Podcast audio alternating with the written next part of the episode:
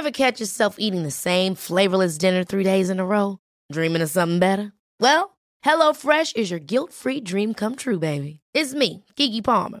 Let's wake up those taste buds with hot, juicy pecan-crusted chicken or garlic butter shrimp scampi. Mm. Hello Fresh. Stop dreaming of all the delicious possibilities and dig in at HelloFresh.com. Let's get this dinner party started.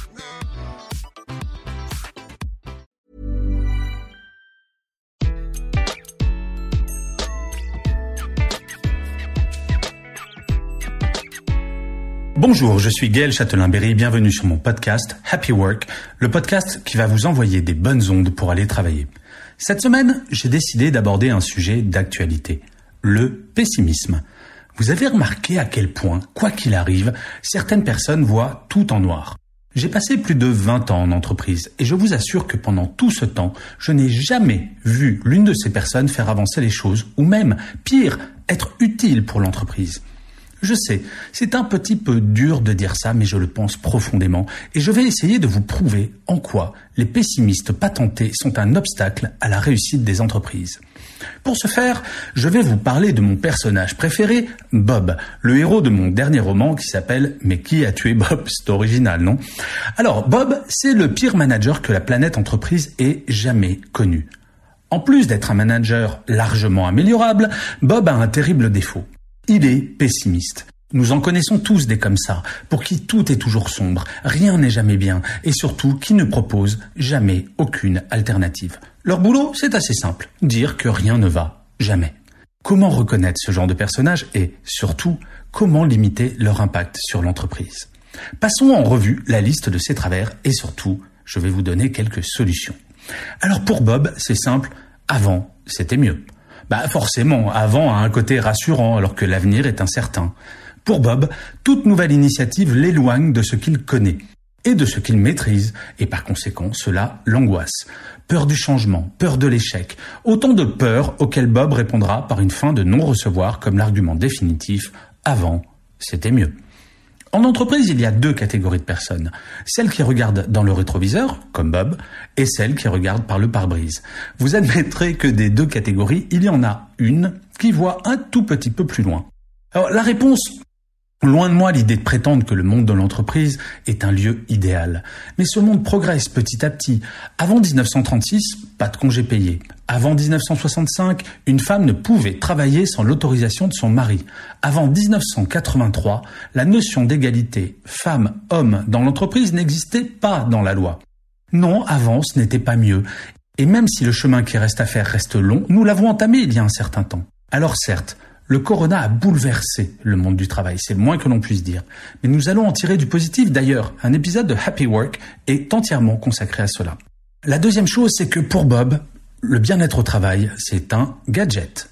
Prendre soin du bien-être de ses collaborateurs, ou pire, recruter un Chief Happiness Officer pour s'en occuper, voilà une idée bien saugrenue pour Bob. Le travail, c'est pas fait pour se marrer, mais pour être productif. Non mais, ça c'est ce qu'il se dit. Lui, ces notions de management, il les a apprises en lisant Zola, ni plus ni moins. La réponse, en fait, elle est simple. Des études ont montré que 10 à 25% de l'efficacité d'un collaborateur ou d'une collaboratrice est imputable à son bien-être psychologique. Prendre soin de ce dernier, c'est avant tout penser à l'entreprise et à son efficacité. La période que nous vivons a ceci de formidable, c'est que le bien-être des salariés est au centre de tout. Le troisième point, c'est que pour Bob, un collaborateur qui se trompe, ah, c'est simple, c'est un nul. Se tromper, il connaît pas Bob. Un collaborateur se doit d'être absolument infaillible. À la première erreur, c'est au mieux un savon passé avec un niveau de décibels digne d'un marteau-piqueur hystérique, et au pire, c'est la porte. La réponse, c'est qu'en fait, sans erreur, aucune créativité n'est possible. Le problème n'est pas de faire une erreur, mais de la répéter.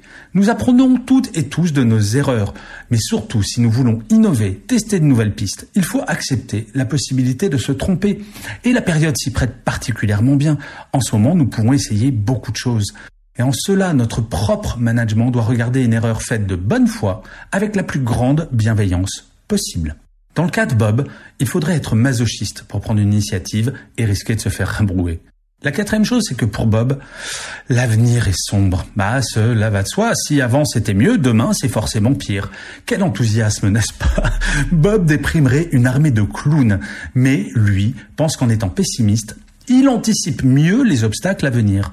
Tout cavalier le dirait. Alors attention, la comparaison n'est pas à prendre au pied de la lettre, mais c'est assez parlant. Bref, tout cavalier dirait, si une monture sent la peur de son cavalier avant de sauter un obstacle, il refusera de se lancer. En entreprise, c'est la même chose. Si une équipe sent la peur de son manager, peu de chances que celle-ci se donne corps et âme, sachant que la bataille est perdue d'avance. Alors, la réponse, c'est qu'une étude Ipsos a montré que 97% des salariés ressentent du mépris à l'égard de leur patron. C'est absolument gigantesque. Comment espérer mobiliser ces troupes si celles-ci n'ont pas un regard positif sur celle ou celui censé les guider? De mon point de vue, si l'avenir que me décrit mon boss est sombre, franchement, j'ai aucune envie de le suivre. C'est un petit peu comme ce PDG déclarant à ses collaborateurs, pensant bien faire, les amis, nous sommes au bord du gouffre et grâce à moi, nous allons faire un grand pas en avant. Le cinquième et dernier point, c'est que pour Bob, les optimistes sont des naïfs, pour ne pas dire des incompétents. Ben oui, Bob ne sourit pas, tout est sombre. C'est pas pro, selon lui, de sourire. Or, toutes les études le montrent. Un même message passé avec un sourire ou en faisant la tronche n'a pas le même impact. J'ai croisé un Bob un jour qui s'étonnait que les hôtesses de caisse de son hypermarché ne soient pas plus souriantes. Après une petite enquête, je me suis aperçu que ce Bob demandait, en faisant la tronche, à ces personnes de sourire et d'expliquer que c'était extrêmement important. Comment voulez-vous que le message passe? Vous ne pouvez pas demander aux gens de sourire si vous-même, vous n'êtes pas souriant. La réponse, c'est qu'il ne faut jamais se laisser entraîner par un bob sur la pente de la morosité. La meilleure réponse à ce genre de bob est encore de ne pas se départir de sa bonne humeur et d'expliquer qu'être optimiste, ce n'est pas considérer que tout va tout le temps réussir, mais considérer que la chance de succès est non nulle en toute occasion.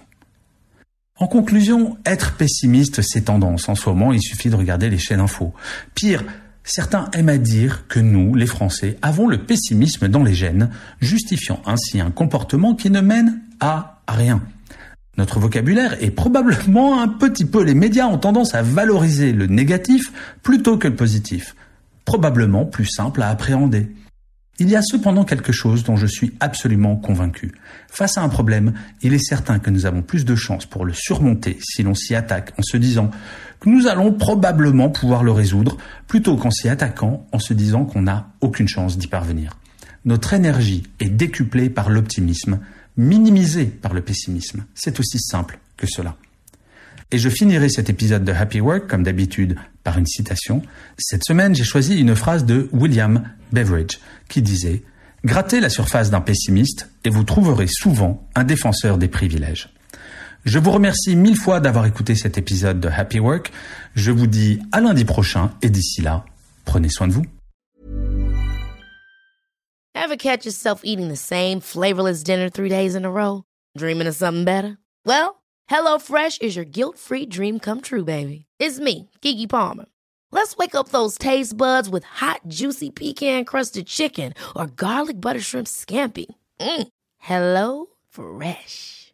Stop dreaming of all the delicious possibilities and dig in at HelloFresh.com. Let's get this dinner party started.